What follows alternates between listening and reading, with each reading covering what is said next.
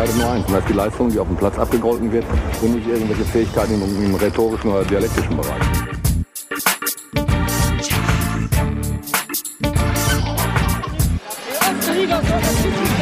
Skandal! Servus, willkommen zum Gegenpressing Podcast auf meinsportpodcast.de und herzlich willkommen, Jonas. Hallo Sascha. Na, wie ist es? Ja, langsam, äh, langsam wird schon schlimm. Ja. Ne, Keine, keine Sportveranstaltungen mehr. Ja, es wird, äh, ich habe schon vermutet, dass für dich natürlich jetzt eine ganz, ganz schlimme Zeit beginnt, wenn du wirklich gar nichts äh, gucken kannst. Ich habe Ja. ich hab mir schon gedacht, eigentlich, du bist eigentlich ein rauchender Doug Heffernan, oder? Ja, eigentlich schon. Also so, so typisch amerikanisch, guckt eigentlich alles, was im Fernsehen kommt an Sport. Daher auch dein umfassendes Sportwissen, aber jetzt natürlich dann, wenn die Droge, wenn die Droge versagt, ist es schwierig. Ja, es ist schon so weit, dass man sich äh, mit der weißrussischen ersten Liga beschäftigt, weil das so ziemlich das einzige ist, was noch spielt. Ja. Und Australien und nochmal irgendwo, fängt, China wollte wieder anfangen, glaube ich. Und Afrika war doch auch irgendwie noch, glaube ich. Bin mir nicht ganz sicher. Ist auf jeden Fall bei Tipico auch ähm, Angebot sehr, sehr eingeschränkt. Ja, und dann hast du wirklich keinen Grund mehr, irgendwie aus dem Haus zu gehen. Ja. Aber ich habe gute Nachrichten für dich, Jonas. Ich habe ähm, ich hab was, was dir wirklich Mut machen wird, was dich voranbringt, was dir so ein, so ein gutes Gefühl gibt, was dich auf jeden Fall durch die kommenden Tage und vielleicht sogar Wochen trägt, Jonas. Ich Okay, da hoffe- bin ich gespannt. Ich hoffe, du hast es noch nicht mitbekommen, aber wenn ich jetzt mal davon ausgehe, dass du die frohe Botschaft der Schweizer Fußballnationalmannschaft noch nicht gehört hast, liege ich da richtig? Da liegst du richtig, ja. Dann möchte ich gern, dass auch die Botschaft zu dir kommt, denn die Schweizer Fußballnationalmannschaft hat sich gedacht, in solchen schweren Zeiten, da muss man eigentlich zusammenhalten und hat sich was ganz Besonderes überlegt. Imagine there's no heaven. Oh. It's easy if you try. No hell better us. Above us only sky. Imagine all the people living for today. Imagine there is no countries. It isn't hard to do. Nothing to kill or die for. And no religion too. Imagine all the people Living a life in peace. You. You may say I'm a dreamer. Ich glaube, dabei können wir uns belassen. Ich glaube, die Botschaft ist angekommen, Jonas, oder? Die, die Botschaft ist auf jeden Fall angekommen. Es war eine, eine ganze Bandbreite von sehr ambitionierten Sängern Ja, auf jeden dabei und aber auch eher unambitionierten. Ja, also wen es interessiert, ich, ich hoffe, ich denke dran und dann verlinken wir es auch in den Show Notes. Es gibt natürlich ein YouTube-Video dazu. Und äh, das, äh, die Idee war folgendermaßen, äh, jeder Spieler und am Schluss auch der Trainer äh, nimmt ein kurzes Selfie-Video auf und singt da eben seinen Part und ist dann so zusammengeschnitten. Ja, da ist wirklich, und da sind natürlich auch viele bekannte Gesichter dabei. Angefangen, das Intro macht natürlich Jan Sommer. Dann haben wir die ganzen Bundesligaspieler, Akanji, äh, wen haben wir noch? Äh, hilf mir, wen haben wir noch von der Schweiz? Birki, Birki, äh, Birki ist glaube ich gar nicht dabei tatsächlich. Der ist doch gar nicht mehr in der Nationalmannschaft, der ist doch zurückgetreten, weil der Sommer immer spielt. ah, okay. Aber sein. ähm, den Mbabu von Wolfsburg, dann haben wir Embolo, Embolo, dann haben wir Granit Xhaka, ganz grandioser Sänger, muss man sagen. Stefan Lichtsteiner natürlich. Ist er noch bei Augsburg? hm, ich glaube schon, ja. Und ja, also wirklich, wirklich großartig. Ähm, großartige Gesangskünste. Das Video lohnt sich. Wenn man bis zum Schluss durchhält, wird man dann noch mit dem Trainer Wladimir Petkovic belohnt, der irgendwie so zwischen, ich habe überhaupt keinen Bock auf diese Scheiße und äh, ja, dann mache ich es halt, schwankt. Gesanglich dann aber dann doch nochmal abfällt. Und ja, also wirklich großartig und äh, ich, also mich hat's mich hat's getragen, ich habe es mehrfach mehrfach angehört. Ist äh, vielleicht jetzt auch ein Anreiz, ähm, könntest ja mal weiterleiten an Jogi Löw oder Olli Bierhoff, dass die Nationalmannschaft mal wieder sowas macht, wie früher immer Richtig. bei so WM, bei so WM-Turnieren, wo sie dann so ein CD aufgenommen haben. Genau, und die Schweizer, die machen das eben nicht zur WM oder EM, weil da sind sie selten dabei, sondern die machen das halt. sondern die machen das halt auch in solchen schweren Zeiten wie jetzt. Die hatten den Plan schon lange in der Schublade und jetzt puh, endlich. Wobei man äh, beim letzten Turnier, was war das letzte Turnier? WM 2018. Hm. Waren sie da dabei? War das nicht da, wo Shakiri diesen Fallrückzieher gemacht hat oder war es nochmal zwei Jahre früher bei der EM? Also da waren sie Ja. auf jeden Fall dabei. Das war ja die EM, wo einfach jeder mitmachen durfte. Keine Ahnung. Die WM 2018 ist so eins der Turniere. Da könnte ich dir so gut wie gar nichts mehr zu erzählen. Ja, ich wüsste jetzt auch nicht so viel. WM 2018, wenn es, ach, Frankreich hat es gewonnen, ja. Ja, Ja. gegen Kroatien, das ist so das Einzige. Ah, stimmt. Das war Luka Modric's Jahr. Mhm. Ja, aber dann hört es auch schon auf. Griezmann war gut. Mbappés Stern ging endgültig auf und das war's dann aber. Irgendein, war das nicht so ein episches Viertelfinale zwischen Argentinien und Frankreich? Wo es ziemlich Äh, die- abging. Da war ich im Strandbad und hab das mit halbem Auge noch verfolgt in dem Kiosk. 4-3 für Frankreich. Guckst du jetzt gerade oder weißt du das? Ähm, das äh, weiß ich natürlich. Du schaust Ich nach. habe grad, ich hab grad geschaut. Und die, die Ich dir halt Schweiz, zugetraut. ja, nachdem ich vorher gesagt habe, das Turnier habe ich null auf dem Schirm. Ja gut, aber so Erinnerungen kommen ja auch wieder. Und die Schweiz ist im Achtelfinale raus gegen Schweden. Gegen Schweden. Hm. Mit, Klingt jetzt irgendwie falsch. Ja, irgendwie, irgendwie schon. Naja. Ja, also, ähm, wie gesagt, wir, sind, wir gehen schon mal beschwingt, beschwingt in die Folge rein. Und ich glaube, wir haben, ähm, jeder hat ein paar gute Geschichten parat für heute. Also ich habe zumindest noch eine sehr gute und du hast, glaube ich, noch viele sehr gute. Wenn, Mhm. du, wenn du mich nicht getäuscht hast, nicht, wie, wie bei, dem, bei deinem WM-Wissen, wenn du mich nicht jetzt auch getäuscht hast, dann, dann hast du tatsächlich noch was vorbereitet. Ja, Hast du denn äh, für den Anfang noch irgendwie was vorbereitet? ich habe, äh, nee, für den Anfang nix. Dann habe ich noch was Schönes. Und zwar sagen, sagen dir, oder sagt dir der Fußballclub Spandauer Kickers, sagt dir das was? Ja, Spandau, also es liegt ja in Berlin. Ähm, irgendwas klingelt da. Ist da Pannewitz hingegangen? Nein, der war Altklinike damals. Okay. Und es sind auch Ähm. nicht die Reinickendorfer Füchse. Äh, nee. Dann, dann nicht. Klingelt nichts. Muss auch nichts klingeln. Ich weiß gar nicht, wo die erste Mannschaft von denen spielt. Das spielt aber auch keine Rolle, weil das Prunkstück des Vereins ist tatsächlich die Ü32 Seniorenmannschaft. Und ich würde einfach mal so ein bisschen aufzählen, wer da so mitkickt. Also da gibt's äh, Spieler wie Mike Franz, da gibt's einen ähm, Chinedu Ede, da gibt's einen Michael Delura, da gibt's einen, äh, wo ist er? Daniel Ziebig, da gibt's einen Benny Köhler, da gibt's dann im Angriff einen Karim Benjamina und einen Shergo Biran. also das ist eine, eine richtige Millionentruppe. Und wenn ich dir jetzt noch sage, dass, äh, da, dass auch äh, Ex-Spieler der Ü32 sind unter anderem Nico Frommer und Francis Kiyoyo.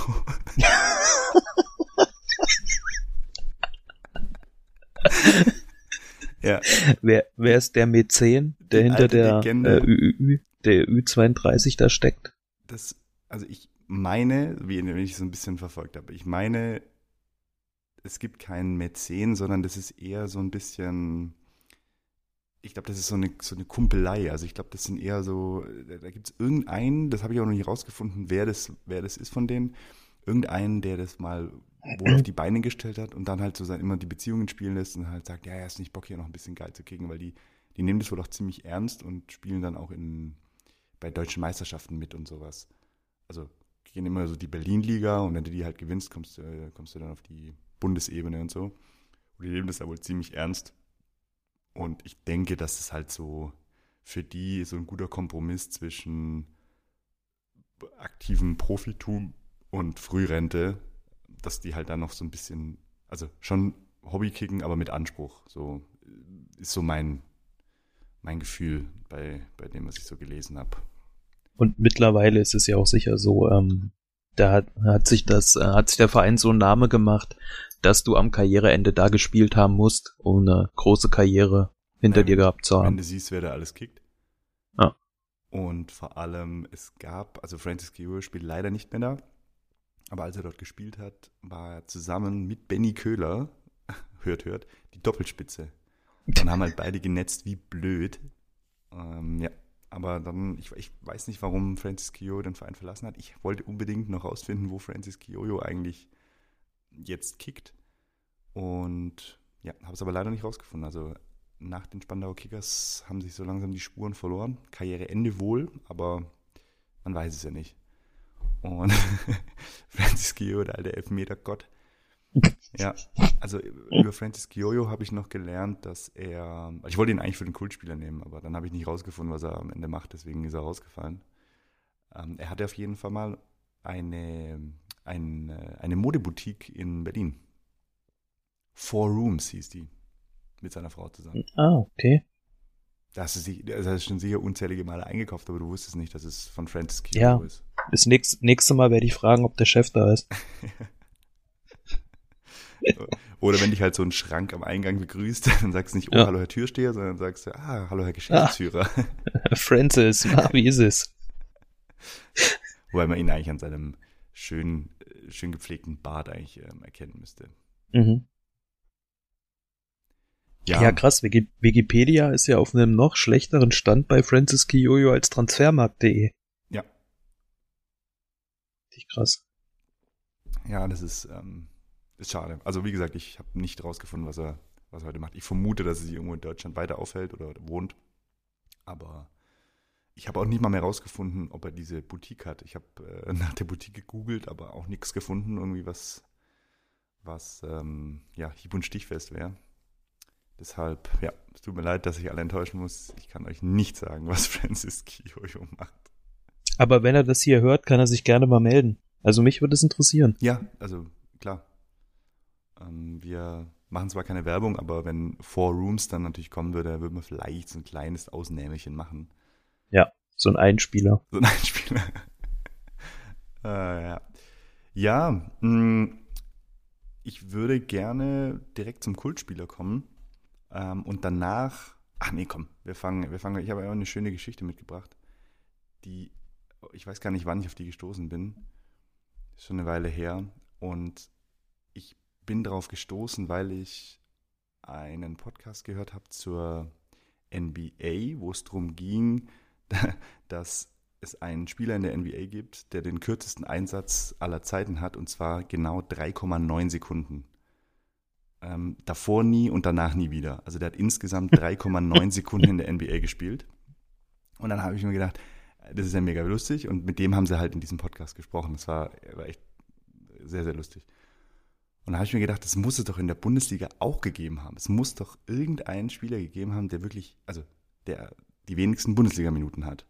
Und ich bin, ich bin auf eine Geschichte gestoßen, da hätte ich nicht gedacht, dass es dann so endet, aber es gibt einen Fußballspieler, der nennt sich Josef Laumann. Und Josef Laumann hat äh, unter anderem gespielt bei Schalke 04 und hat, sage und schreibe, 38 Sekunden Bundesliga. Davor nie und danach nie wieder. und das allein ist schon bemerkenswert und lustig. Aber die Geschichte dahinter ist noch viel, viel krasser. Also ich, ich erzähle einfach mal die Geschichte und dann kannst du es dann mal so auf dich wirken lassen. Also heute ist äh, der Josef Laumann 36, also ist noch gar nicht so lange her. Und hat, ich glaube 2005 wurde er von Schalke 04 verpflichtet, aber eigentlich von den, also für die Amateure. Damals noch Mike Büskens, der Coach, hat ihn angerufen, hat gedacht, er wird verarscht, weil er damals noch äh, bei der Spielvereinigung Erkenschwick gespielt hat. Ich würde mir auch verarscht vorkommen, wenn Mike Biskins mich anrufen würde.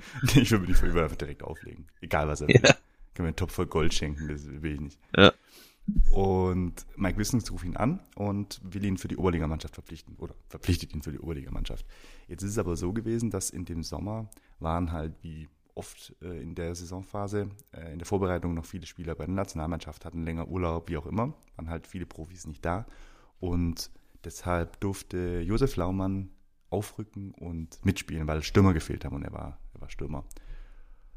Ja, und dann hatten sie, hatte, hatten die Schalke-Profis ein Testspiel gegen irgendeinen Regionalligisten und er hat halt in zehn Minuten kurz mal drei Tore gemacht. Das hat dem Trainer Ralf Rangnick so gut gefallen, dass er gesagt hat, komm, äh, du darfst jetzt mal mit ins Trainingslager, so vor der Saison noch. Und in der ganzen Vorbereitung hat er halt einfach zwölf Tore gemacht und damit mehr geschossen als Kurani, Asamoah oder Ebbe Sand. und dann hat äh, Ralf Rangnick gesagt, du Mensch, wie sieht's denn aus? Willst du nicht einen Profivertrag unterschreiben? Und Josef Laumann hat gesagt, jupp, will ich. Ich breche mein Studium sofort ab und unterschreibe einen Profivertrag. Gut, hat er gemacht.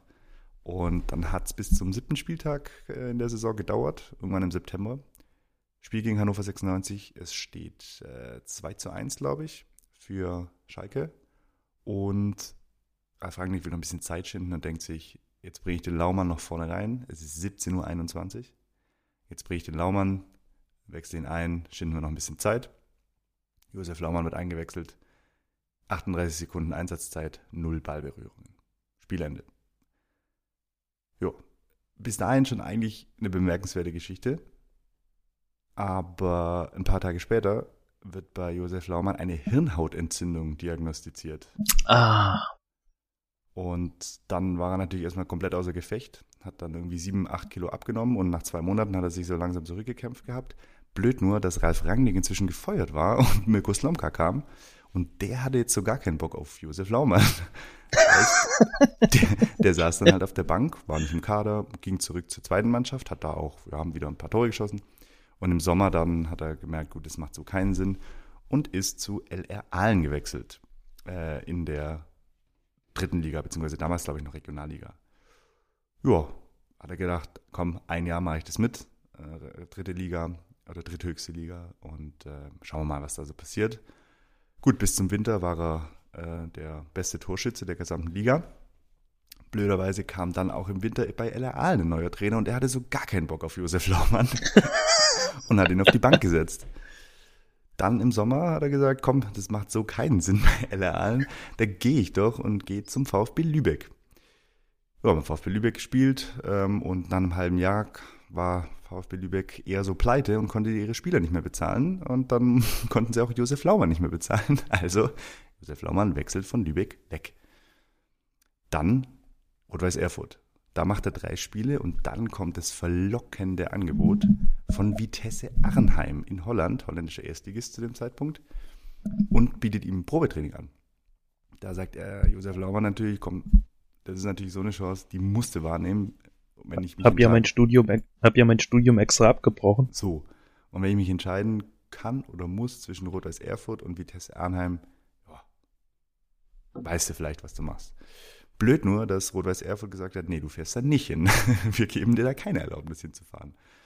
Gut, ähm, er macht's, Josef Laumann macht's natürlich wie jeder gute Schüler, meldet sich krank und ähm, will trotzdem hinfahren und hat gedacht, naja, unter seinem Namen kann er wohl schlecht hinfahren, aber wie nenne ich mich denn? Und nennt sich dann Josef Ratzinger.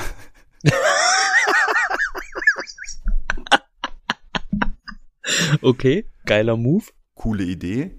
Blöd nur, dass die holländische Presse natürlich mitkriegt, ah, hier Probetraining, der heißt Josef Ratzinger, wer ist das denn?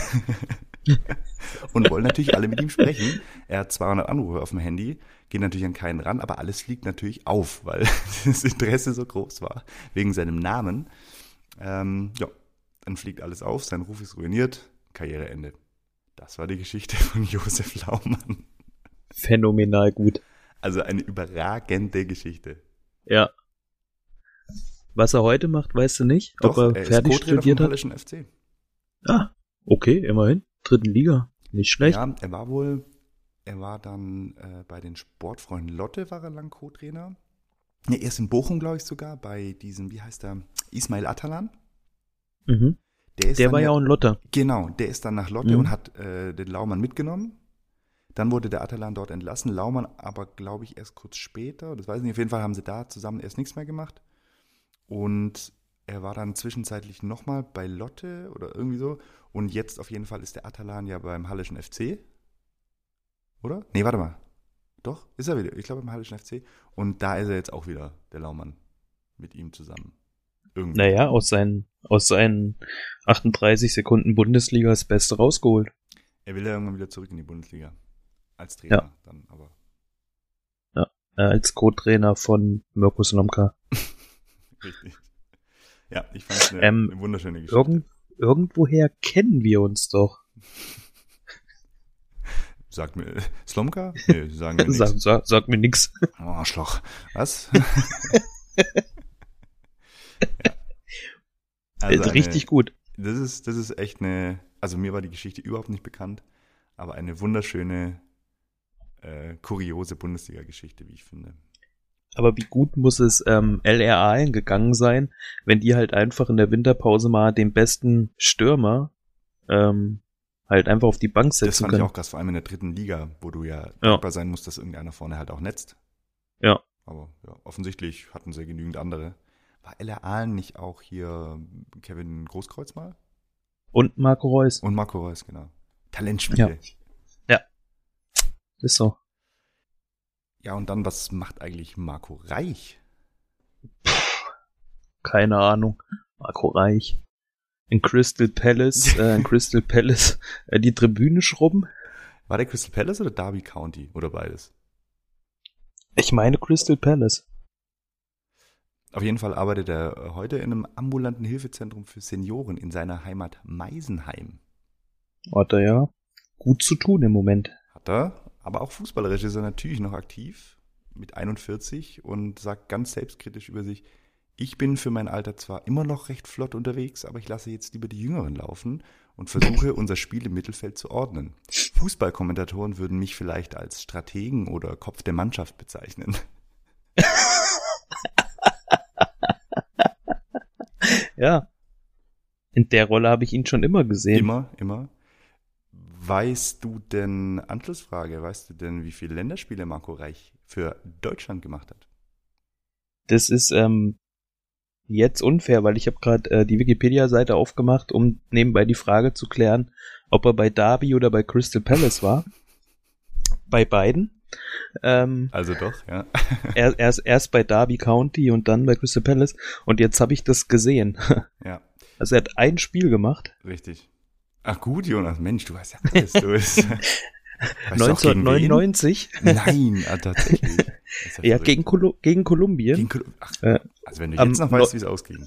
am 9. Februar 99 unter Erich Ribbeck. Ähm, er spielte von Beginn an und wurde in der 79. Minute ausgewechselt gegen Lars Ricken. Und natürlich ganz wichtig noch ein Doppelpack von Michael Preetz und das dritte Tor von Marco Bode haben den, den Punkt gegen dezimierte Kolumbianer gerettet. Oh Gott, und drunter steht, Reich galt zu dieser Zeit neben seinem lauterer Mannschaftskollege Michael Ballack als eine der großen Hoffnungen des deutschen Ja, Fußballs in einer Zeit, in der die Nationalmannschaft eine schwache Phase durchlief. Ja, Das so- sagt alles. Er war doch schon so ein bisschen the next Michi Ballack, oder? Ich dachte, er kam sogar ein bisschen danach eigentlich eher. Ja, die müssen anscheinend noch zusammen bei Lautern gekickt haben. Hm.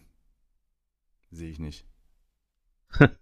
nee, ich dachte, bei, ach, zusammen bei Lautern sogar. Ja, da war aber sein Ja. designierter Nachfolger, ja. Ja. Aber ich Der hatte Stratege. Ja, aber ich habe irgendwie habe ich dieses, äh, dass, dass er so der Next Michi Ballack war im, auf dem Schirm und habe deshalb auch gedacht, dass er auf der gleichen Position gespielt hat. Hat er aber gar nicht. Nee, der war eher Stürmer. Ja, so Außenspieler. Er war anscheinend pfeilschnell. Sagt man. sagt man. Hat auch eine große Karriere. Also wenn man seine Stationen sich anguckt, da ist das Who is Who des internationalen Fußball aber vertreten. War er auch bei Al-Ali Kairo oder sowas? Nee, besser. Dazu, ich finde tatsächlich besser. Also klar, in Kaiserslautern Karriere begonnen, dann ein Jahr in Köln, zwei Jahre in Bremen, dann Derby County, Crystal Palace, dann der Blockbuster-Wechsel von Crystal Palace zu den Offenbacher Kickers. äh, von da dann zum FC Walsall. Und dann ging es nach Polen, nach Białystok. Und dann ging es zum WAC St. André nach Österreich, zu Austria Klagenfurt äh, und dann zum Villacher SV, um dann die Karriere ausklingen zu lassen bei Schmidtweiler Kalbach. Ah. Ich, kann, ich glaube, da spielt er sogar noch. Ich glaube, da Ja. spielt er tatsächlich jetzt noch. Das ist auch so, das ist auch so was. Wir haben, haben da öf öfter schon irgendwie drüber gesprochen, was mir wirklich heutzutage immer noch ein Rätsel ist, wie das damals zustande kam. Es, da gibt es ein paar so Fälle, die so Mitte, Ende 90er, auch noch Anfang 2000er, die so plötzlich auf die Insel gewechselt sind. Aber nicht, weil sie so besonders gut waren, sondern dann so zu, zu irgendwelchen Middlesbrough war mal eine Zeit lang so eine Anlaufstelle oder ja, Derby auch. Und also, mir ist es ein völliges Rätsel, wie das damals so zustande kam. Ja, mir auch. Äh, vollkommen, weil das heute gibt's das ja so eigentlich auch gar nicht mehr. Nee, also, die, Also holen, da- die holen sich halt die Guten, aber so die, Ja. die gut oder halt, oder Einschränkung, wenn es irgendwo wie bei Norwich oder bei, bei Huddersfield damals oder wenn es einen deutschen Trainer gibt, die kaufen ja alles weg. So die, die ganzen, die, ganzen deutschen Spieler aus der Ja, aber das war ja auch dann, das war ja dann auch so eine neue Entwicklung quasi, weil dann ja auch die deutschen Trainer entdeckt wurden, aber auch so vorher, da wurden halt gute Leute dann geholt. Aber das so einfach jeder und ich glaube so Marco Reich und so, die haben das einfach so gesehen, naja, äh, wir verdienen hier besser als in der Bundesliga und ähm, wenn es passt, empfehlen wir uns hier für einen großen Verein und wenn nicht, haben wir ganz gut Kasse gemacht. Ja, und Auslandserfahrung darf man, glaube ich, auch nicht unterschätzen. Also das, das wird immer so ein bisschen belächelt, wenn, wenn Spieler das sagen, aber ich glaube, also glaube schon, dass es auch wirklich ein, ein valider Grund ist, warum man ins Ausland geht. Wahrscheinlich nicht nur, aber klar, würden doch bestimmt viele machen, zu zu sagen, ja, ich übe meinen Beruf, wenn ich weiß, ich habe danach irgendwie eine halbwegs sichere Basis, verdiene dort gutes Geld, ist ein schönes Land irgendwie oder schöne Stadt. Pff, wieso nicht für ein Jahr oder zwei hingehen? Also Gut, das das hat- zum Beispiel bei den ganzen Leuten, die, die ähm, in, in die USA gehen und in MLS spielen, verstehe ich vollkommen. Würde Das hat jetzt äh, alles gegen England gesprochen. Ne? ja, okay. Schöne Stadt. Oh, und so? apropos, Mir ist übrigens, wir haben uns ja überlegt, wo wir unseren Trip nächsten Januar hinmachen. Und ich muss sagen, ich bin eigentlich wieder bei London.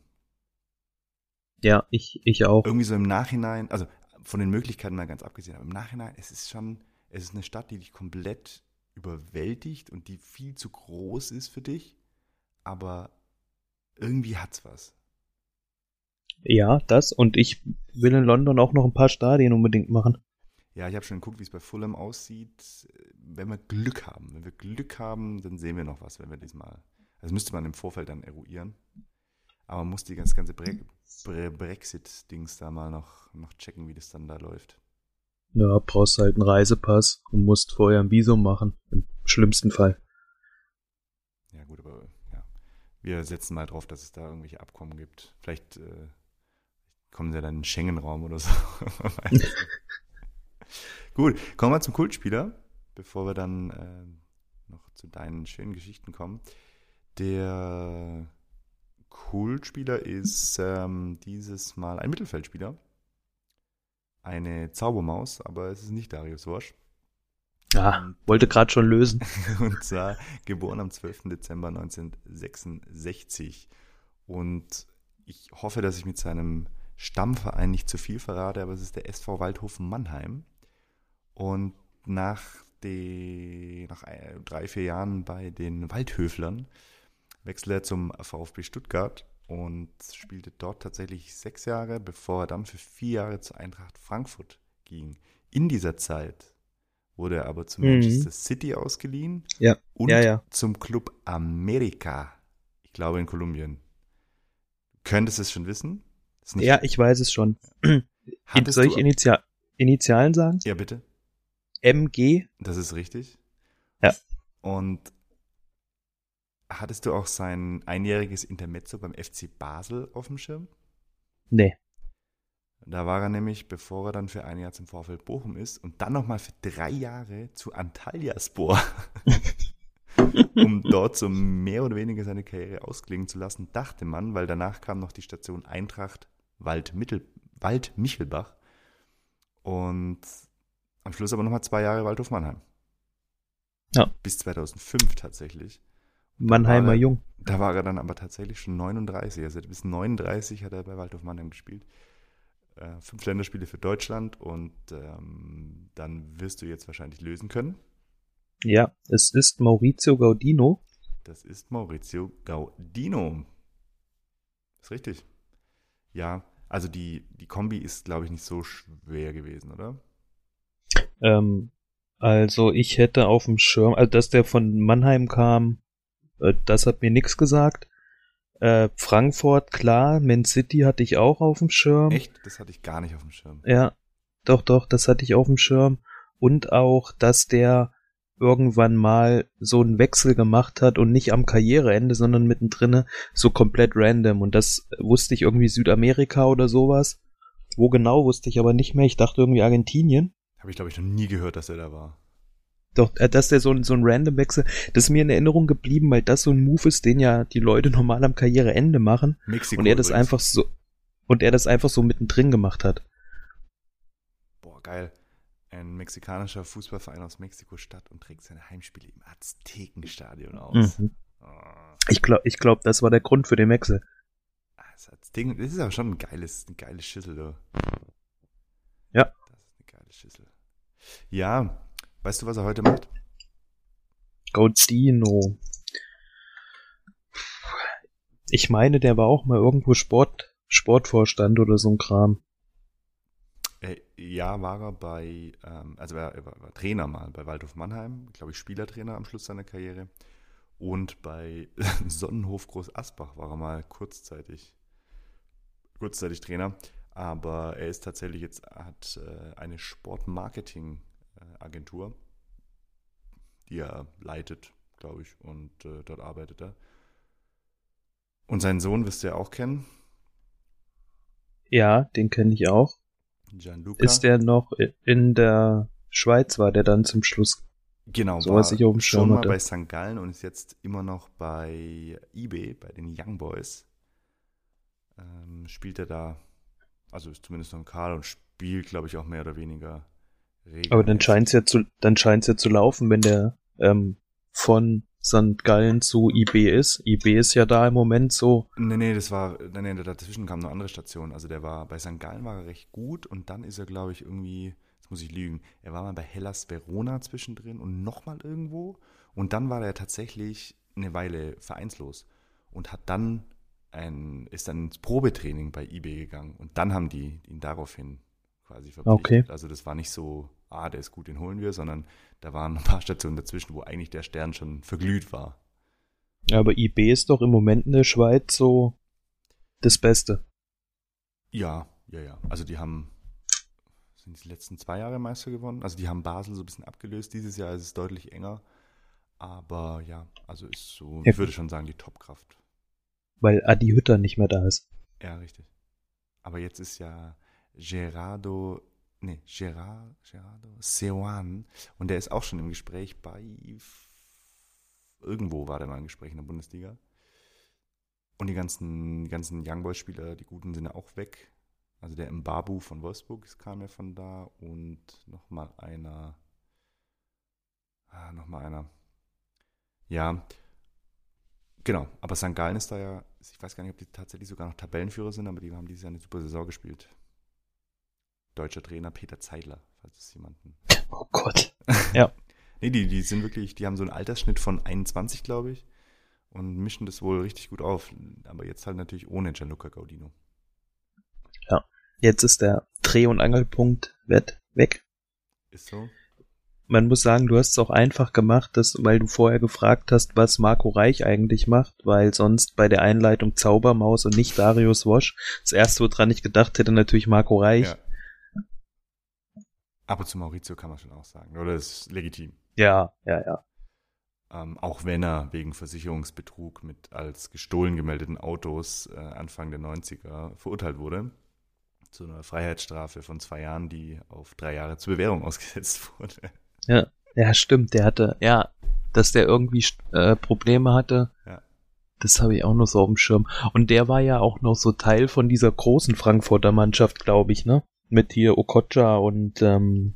Jeboa, Uwe Bein. Ja, 93 bis 97, also es war schon, war Ja. schon die, die Zeit. Ja, ich mit dieser Autoschieberei, ich, ich kann mich noch erinnern, ich, das habe ich auch schon äh, mal erzählt im Rahmen unserer Sonderfolge vor einiger Zeit, wo es um die ersten Stadionbesuche ging, dass in meinem ersten Stadionbesuch war ich ja beim VfB Stuttgart gegen VfL Bochum und es war genau dieses eine Jahr, als Maurizio Gaudino bei Bochum war. Und also 98, 99 steht hier und das war dann eben zwei Jahre nachdem er da verurteilt wurde. Und ich weiß noch, dass wir Dauerkarten von meinem Onkel hatten und auf der Haupttribüne saßen in Stuttgart. Und der, meine, meine Nebensitzerinnen waren so zwei ältere Damen, ich sag mal jenseits der 60 und die, auch Dauerkarteninhaberinnen und die haben, ich glaube, die Hälfte des Spiels über Maurizio Gaudino geschimpft und haben ihn mehrfach einen Mafiosi genannt. Und das ist mir tatsächlich, an, das ist mir wirklich hängen geblieben. Von dem Spiel ist mir nichts hängen geblieben. Mir ist ungefähr der Blick aufs Spielfeld hängen geblieben, der Gegner und, äh, und dass eben diese beiden Frauen da die ganze Zeit, äh, Mafiosi, Autoschieber, Mafiosi. Das, das ist mir tatsächlich noch hängen geblieben. Ja. Wollte sich halt ein zweites Standbein während der Karriere aufbauen, ne? Ist jetzt auch nicht verkehrt. Ja, City hat damals noch nicht so gut gezahlt. Also dort Ja. Eben. Gut, dann können wir eigentlich zu unserem heutigen Schwerpunkt kommen. Und du hast ein bisschen in der, in der Anekdotenkiste gegraben, habe ich mir sagen lassen. Ja, das stimmt, aber vorher möchte ich dich äh, auch noch ein bisschen raten lassen. Na, Ich habe äh, ein kleines Quiz vorbereitet, ähm, wo du Zitate von Fußballkommentatoren ähm, dem Autor sozusagen zuordnen sollst. mhm. Ich lese dir immer ein Zitat vor und drei Antwortmöglichkeiten. Und du müsstest dann mal tippen, welcher der drei Antwortmöglichkeiten der Verbrecher ist, der die Zitate verzapft hat. sehr gerne, schieß los. Ja, also beim ersten ähm, musst du dir vorstellen, es geht in die Nachspielzeit eines Spiels und ähm, der vierte Schiedsrichter hebt die Tafel und zeigt eine Minute Nachspielzeit an. Mhm. Ich bin da gedacht. muss weg wissen. Und ähm, das, der Kommentar dazu, jetzt wechselt Jamaika den Torhüter aus. Das kommt mir bekannt vor. Oh Gott. Jamaika ist So. auch großartig. Ja. Wer An kommentiert den- denn an- Jamaika-Spiel? An dem Zitat ist einfach alles großartig. Ähm, war das A. Gerhard Delling, B. Heribert Fassbender oder C. Gerd Rubenbauer? Also der Link schließe ich aus, allein aufgrund, dass er, glaube ich, keine Spiele kommentiert hat und es, also dass, dass irgendein Spiel im deutschen Fernsehen mit Jamaika lief, das muss schon eine Weile her sein, also schließe ich der Link da auch eher deshalb, deshalb aus. Das heißt Fassbender oder Rubenbauer. Versuche mir gerade vorzustellen, die Stimme.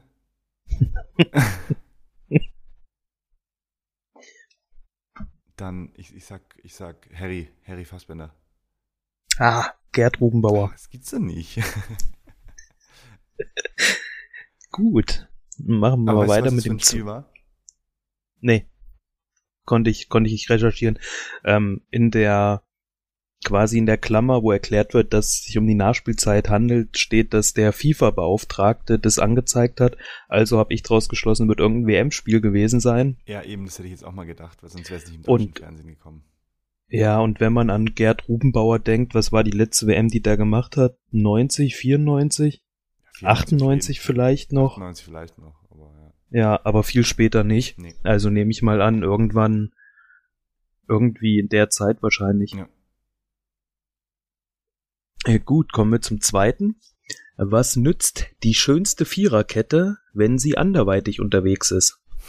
Wer hat das gesagt? Äh, War das A. Marcel Reif, B.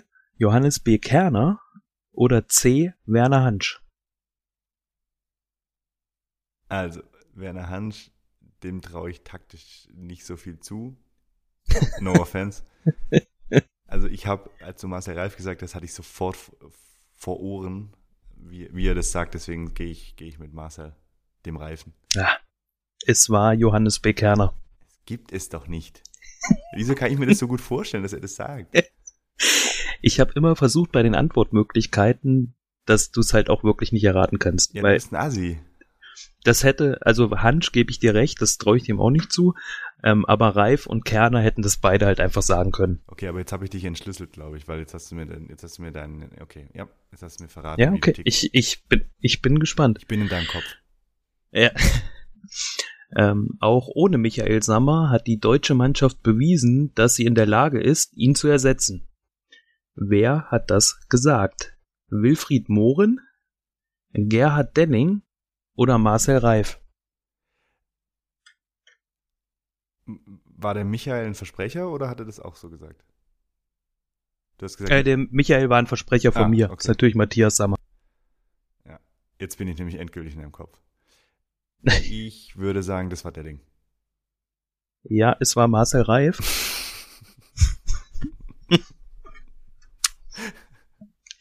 Lass den Delling doch mal weggehen.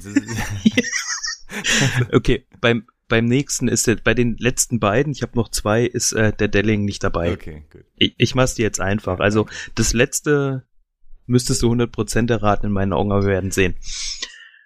Äh, so, das nächste. Baslers Freistöße sind wie das wirkliche Leben. Mal weich und kurz, mal hart und lang. Wer hat das gesagt? A. Jörg Wow. Dahlmann, wow. B.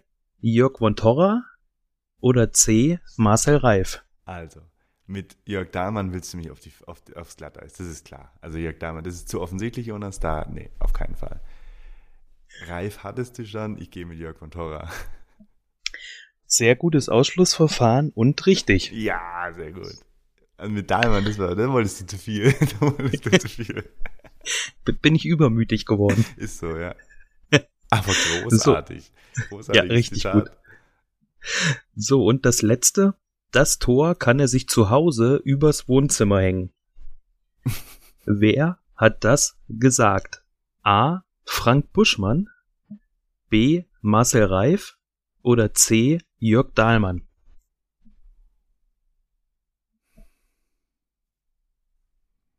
Wo kommt jetzt der Buschmann her?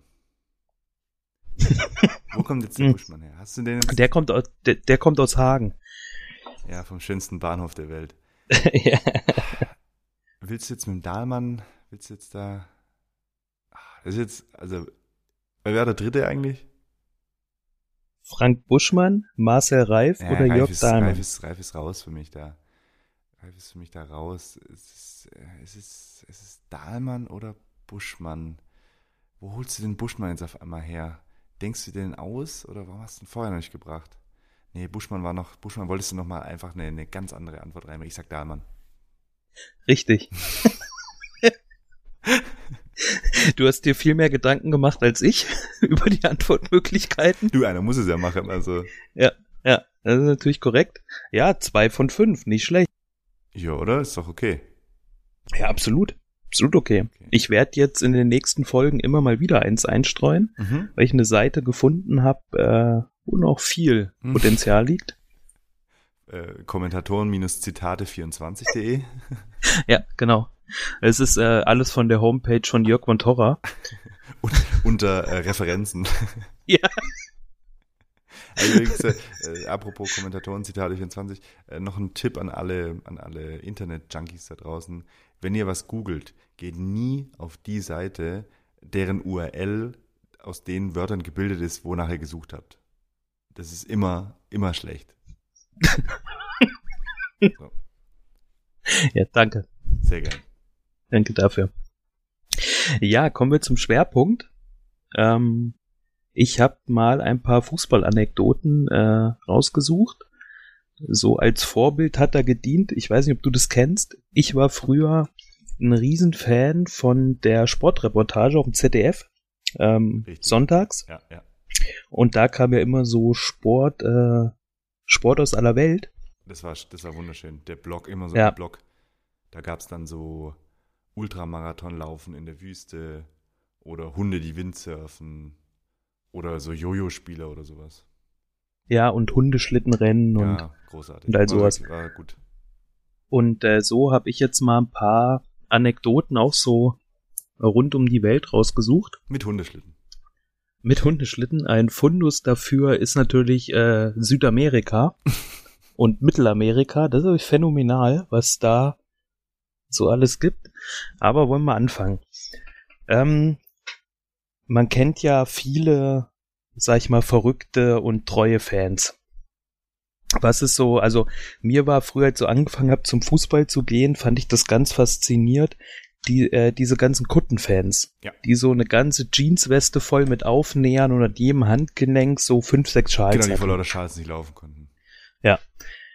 In, ähm, in Paraguay gibt es ähm, noch eine andere Art von Fan, was, wie ich jetzt sagen muss, eigentlich mein Lieblingsfan ist. Ich würde mir wünschen, dass es davon mehr gibt. Beim Resistencia Sportclub aus Asunción ähm, gibt es auf der Tribüne ähm, einen Baum. Der ist mitten auf der Tribüne gewachsen und ähm, Also, kein, bietet also den F nicht ein Mensch wie ein Baum, sondern wirklich ein echter Baum. Nein, ein Baum. Äh, und spendet halt Schatten für die Fans und ähm, hat besten Blick aus der ersten Reihe. Und anlässlich des 100. Geburtstags des Clubs wurde dieser Baum äh, als offizielles Mitglied in einen Fanclub aufgenommen und bekam dafür einen Vereinsausweis und ähm, ein maßgeschneidertes Trikot und ist jetzt offizielles Mitglied im Fanclub und sozusagen der Fan, der wirklich jedes Spiel mitnimmt. Zu Hause zumindest. Aber er ist kein Allesfahrer. Nee, ist kein Allesfahrer. Aber hat er jetzt echt ein Trikot an? Ja, die haben dem ähm, halt so ein Trikot in seiner Größe so da drum genäht. Und, und sind die Äste auch so die, die Arme, die rausgehen? Oder hat er halt, halt Nee, keine? die haben das um, um den Stamm gemacht. Okay, ist einfach nur eine Röhre quasi. Ja. Ja, okay.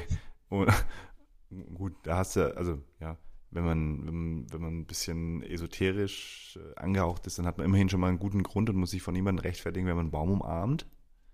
So gerade beim Tor. Und- Das stimmt.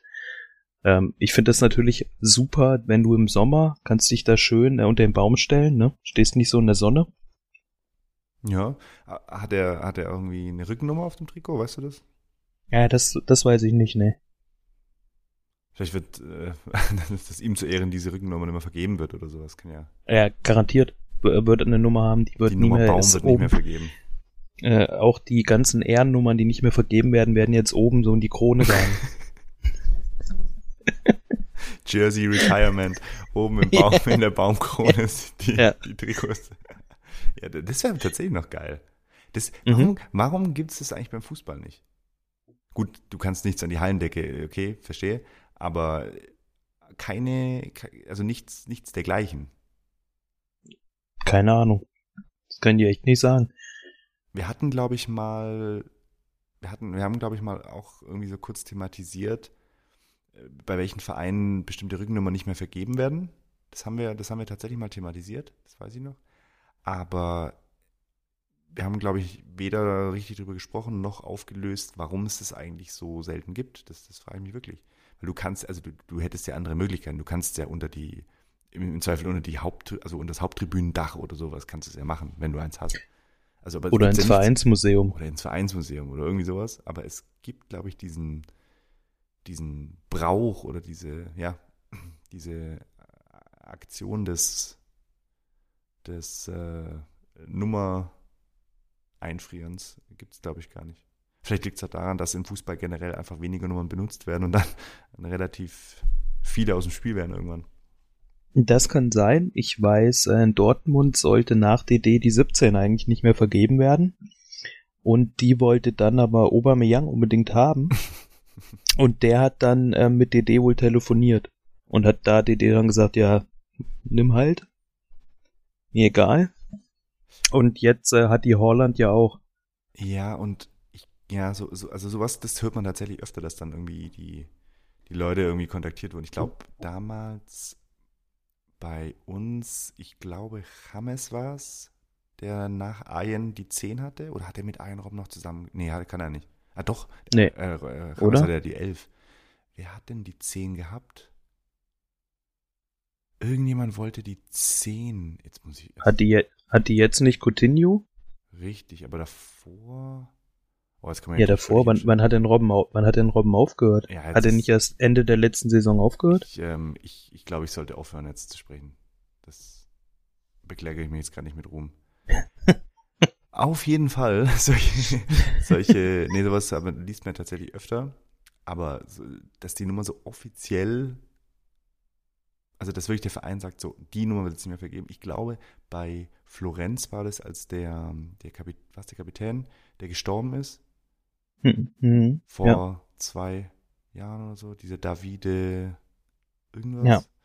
Ich glaube, die haben das gemacht, aber okay, also ist dann wegen tragischen, wegen tragischen Umständen, aber jetzt so allein, wie es in der NBA hauptsächlich zum Beispiel üblich ist oder auch in, in anderen US-Sportarten, dass man sagt, wegen besonderer Leistungen. Da, das habe ich jetzt, wäre mir kein Beispiel bekannt. Ich weiß noch, dass Ja, wir, ich weiß noch, dass wir, sorry, dass wir, dass wir damals drüber gesprochen haben und dann äh, kam das Beispiel Holger Stanislawski auf St. Pauli. und irgendeiner hat dann die, die Nummer von Stani genommen, die er irgendwie, die dann, die dann zehn Jahre geruht hat, aber das war auch so inoffiziell. Also es hat halt keiner mehr genommen, weil man das halt nicht macht. Und irgendwann kam halt einer, dem es halt scheißegal war, weil es schon ein paar Jahre her war und der hat dann halt die Nummer genommen. Da wurde Stani gefragt. Ja. Findest du es gut? Ab- Ist mir egal. Hab mein Rewe. Äh, aber beim Fußball ist halt, eh- ja, ist halt das Problem, dass immer noch, sagen wir, 1 bis 20 so die gängigsten Nummern sind. Und wenn du da dann anfängst, zwei, drei Nummern nicht mehr zu vergeben, wird's halt schon eng. Und du hast ja auch die Begrenzung nach oben. Du darfst ja in der Bundesliga, das hatten wir damals, glaube ich, dann auch diskutiert, darfst du ja gar nicht bis, ich glaube, bis 40 darfst du, Ja. Rückennummern technisch. Und wenn du dann anfängst und ein paar Nummern nicht mehr zu vergeben, dann wird's ja irgendwann auch eng. Welche Nummer hatte Ivan Perisic für Dortmund in der Champions League? Die 44. Und in der Liga? Ah, nee, für Inter Mailand. Und in der Liga die vier, weil das nicht durfte. Ja. Nee, Ja. warte mal. Jetzt bringe ich wirklich alles durcheinander. Auf jeden Fall, in der italienischen Liga gilt die Ausrede ja wohl nicht. Also das Land der Rückennummern, die wirklich bis 99 ausgeschöpft werden, ich finde, da gilt es nicht. nee, das stimmt. Das ist Italien und ähm, die Türkei. Richtig, stimmt. Äh, Die Länder, in denen äh, die Nummer 83 keine Seltenheit ist. Die ist immer für die Fans reserviert. Richtig, die drei, Das ist der, der 83. Mann. Ja, nee, es, es, es war. Ja, äh, schön. Dann, ähm, dann äh, kommen wir mal zur nächsten Mach, Anekdote. machen wir mal weiter, Ja, ne? weiter. Ähm, die geneigten Hörer von uns äh, wissen ja, dass wir auch ähm, ganz gerne mal bei Tipico versuchen zu gewinnen, was selten klappt. Ja, Ähm, du vielleicht. ja, es gibt aber auch, ähm, oder es gab, er spielt mittlerweile nicht mehr, einen ähm, Torwart von, ähm, von Valladolid, der sich im Jahr 2001 dachte, ja, gebe ich auch mal ein Scheinchen ab. Wir selber spielen ja gegen Real Madrid. Da werden wir schon ordentlich einen draufkriegen. Es handelt sich um Albano Benjamin Bizzari. Ähm, Grüße. ja, Grüße. Der dann eben das Spiel und noch einige andere getippt hat. Da war jetzt aber das Problem, dass äh, nach circa 70 Minuten ähm, ein Pfiff ertönte, wo heute keiner mehr sagen kann, ob er irgendwie von Real äh, Madrid oder von Valladolid-Fans kam. Ähm, und das Ziel war, ähm, den Angriff der Gäste zu stören. Also von Valladolid. Die haben auswärts gespielt, das waren die Gäste. Der Angriff sollte gestört werden durch einen Pfiff, damit die denken, oh, irgendwie abseits oder faul oder so. Ähm, das Problem war, dass äh, das Gegenteil der Fall war und Real Madrid dann aufgehört hat zu spielen. Valladolid aber halt nicht. Ähm, und daraus entstand dann der Ausgleich zum 2 zu 2. Oh, da war der Was oder dann? Zugzwang. was dann Valladolid auch ähm, gehalten hat. Das Spiel ging 2-2 aus. Ähm, die Freude war natürlich logischerweise groß. Punkt beim, beim großen Favoriten geholt. Auch bei, äh, Bizarri ist äh, ausgerastet, ist zu den Fans gelaufen, sich mega gefreut. Bis er dann ähm, nach Abpfiff seinen Schein gecheckt hat, äh, um zu schauen. Er wusste ja, ging nicht äh, auf, weil das falsch war, aber war sicherlich noch das ein oder andere Spiel falsch. Man kennt's ja. Das Problem war, alle Spiele waren richtig, bis auf das Spiel. Oh, also klassisches Typico-Problem.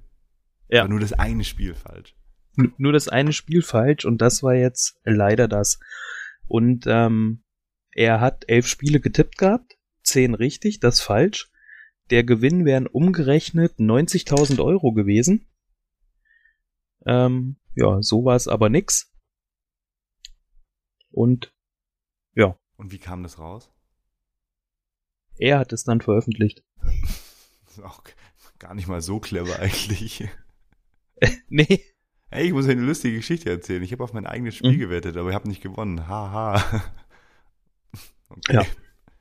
Kann man machen. Ja.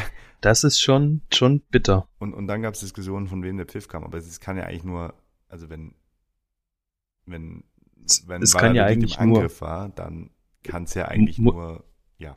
Es muss von Real gekommen sein, also von den Real-Fans. In meinen Augen. Ich, äh, gab es sowas Vergleichbares? Ich überlege, ich, irgendwie kommt mir so eine Situation bekannt vor, also nicht von dem Spiel, aber irgendwie so die, das war doch, ähm, es ist oft beim, bei, bei, so spannenden Spielen oder so, äh, bei, wenn der Abpfiff, also wenn irgendjemand, also oft, ab und zu gab es es schon, dass dann Ja, von jemand pfeift und dann alle denken, das Spiel ist aus, aber es ist noch gar nicht aus und dann stürmen schon manche auf den Rasen und so. Ja, es gab auch mal eine Zeit, da fand ich das irgendwie relativ häufig. Das war die Zeit vor den Laserpointern. Ich wollte gerade sagen, waren die Pfiffe die neuen Laserpointer dann? Nee, die, die Laserpointer waren die neuen Pfiffe. Ah, so rum, okay. Ja klar, war Ja. mein Fehler, Entschuldigung. Ja, auf jeden Fall richtig bitter. Das ist richtig bitter, ja. Also ich kann es nachfühlen. Ich scheide ja Ich immer auch. nur, also wenn ich Ja, scheide, es dann ist- scheide ich ja immer nur ein Spiel. Das ist ja, Und auch nur wegen einem Tor. genau. Also du hast ja immer das Näschen eigentlich. Du, du, du Ja, kennst dich ja. aus mit, mit Fußball. Ja. Du weißt, was du tippen musst. Ähm, und am Ende ist es halt einfach Pech. Und Ja. Schiedsrichter. Und Schiedsrichter. Auch viel, viel Schiedsrichter meistens. Ja. Oder Fans, wie in dem Fall, die pfeifen. Ja. Aber das hätte der Schiedsrichter auch unterbinden müssen dann. Ja, klar. Er hat ja-. Hätte ja sehen müssen, dass das daher rührt, dass eine Mannschaft aufhört zu spielen. Finde ich unsportlich. Ja, Ja. schade. Guter Mann. Hofft, äh, kann man nur hoffen, dass er in seiner Karriere genug verdient hat, um äh, Ja, 90.000 sind es gar nicht so viel, oder? Also, ist jetzt nicht. Ja, aber haben oder nicht haben. Freilich, aber ich meine, im Endeffekt. Wann war das? Welches Jahr? 2001. Ah, okay, da ist vielleicht noch nicht so. Da gab es übrigens noch keinen Euro. Das ist gelogen. Ja, deswegen umgerechnet. Also den, den Pesetenkurs, den alten, immer noch im. Habe ich, habe ich durch den Rechner gejagt. Ich habe den von dem Tag genommen, habe ich durch den Rechner gejagt Mhm. und dann, Also durch den Rechner in deinem Kopf So. natürlich. ja, ja klar. Ja, okay. ja, okay, damals waren 90.000 sicherlich viel tatsächlich. Ja, glaub schon. Als Torwart von Valladolid Jo. wirst du jetzt auch nicht so, also schon gut, aber nicht so gut verdient haben. Nee, ich denke mal, was wirst du da gekriegt haben? Vielleicht das Vierfache im Jahr, so grob. In Peseten. so, wo Ja. fliegen wir jetzt hin? Nach Brasilien. Was ist so das kurioseste Endergebnis eines Spiels, was du so, an was du so denkst? Was war so ein Spiel, wo du dann sagst, so vom Endergebnis her, wow, das ist schon krass. Ja, halt entweder ganz hohe Siege, respektive Niederlagen oder so hohe Ein-Tor-Siege. Also so ein 6 Ja. zu 5. Was ist, wenn ich dir jetzt sage, in Brasilien ist mal ein Spiel 0,5 zu 0 geendet? Dann würde ich sagen, dass du vielleicht nach dem ersten Bier hättest aufhören sollen. Ja, ich bin beim zweiten, also ist schon Eigentlich Habe ich auch schnell berechtigt. umgerechnet. ähm, das war Mitte der 1940er Jahre. Ich konnte auch leider die Mannschaften nicht mehr ermitteln. Das hat mich echt interessiert. Hast du angerufen? Ich sagte, ja, bei Pelé, aber hat nicht abgenommen. Billy direkt. Ist nicht drangegangen Ähm, oder hatte keinen Bock? äh, hat mich weggedrückt, glaube ich. weggedrückt? Es ist doch Was? zweimal klingeln und zweimal klingeln und der Mailbox ist doch immer weggedrückt. Bitte? Ja. Ey, ich schreibe ihm nachher mal.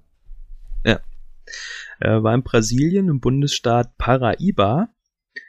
Ähm, gab es äh, beim Stand von 0 zu 0 Elfmeter für die Heimmannschaft. Ähm, der Elfmeter wurde auch ausgeführt.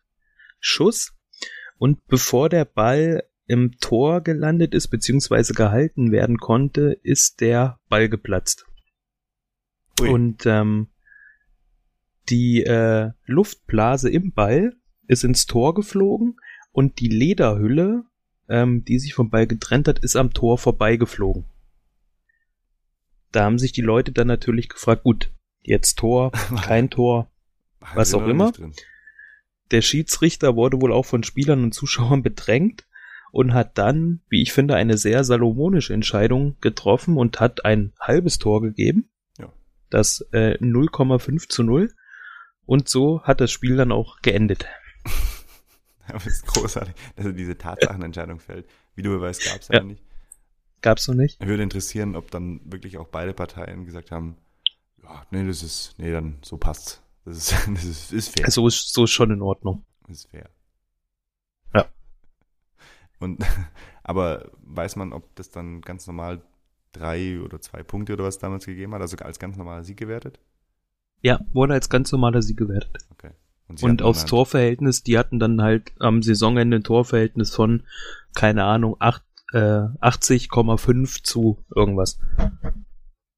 Ja, ich, wahrscheinlich, wenn das Spiel, also wenn, wenn die Mannschaft dann auch nochmal drei Tore gemacht hätte oder die andere Mannschaft, also wenn es deutlich ausgegangen wäre, dann hätten sie das wahrscheinlich auch einfach nicht zählen lassen. Im Nachhinein. Ja, vermutlich. Oder wenn es da schon 4-0 gestanden hätte oder so. Aber so mussten sie. Stark. Ja. 0,5. Ja. Mhm. Das ist, äh, finde ich schon, also das kurioseste, ein kurioseres Ergebnis wird es vermutlich nie wieder geben. In der, also in der heutigen Zeit ja auch ausgeschlossen. Wahrscheinlich, ja.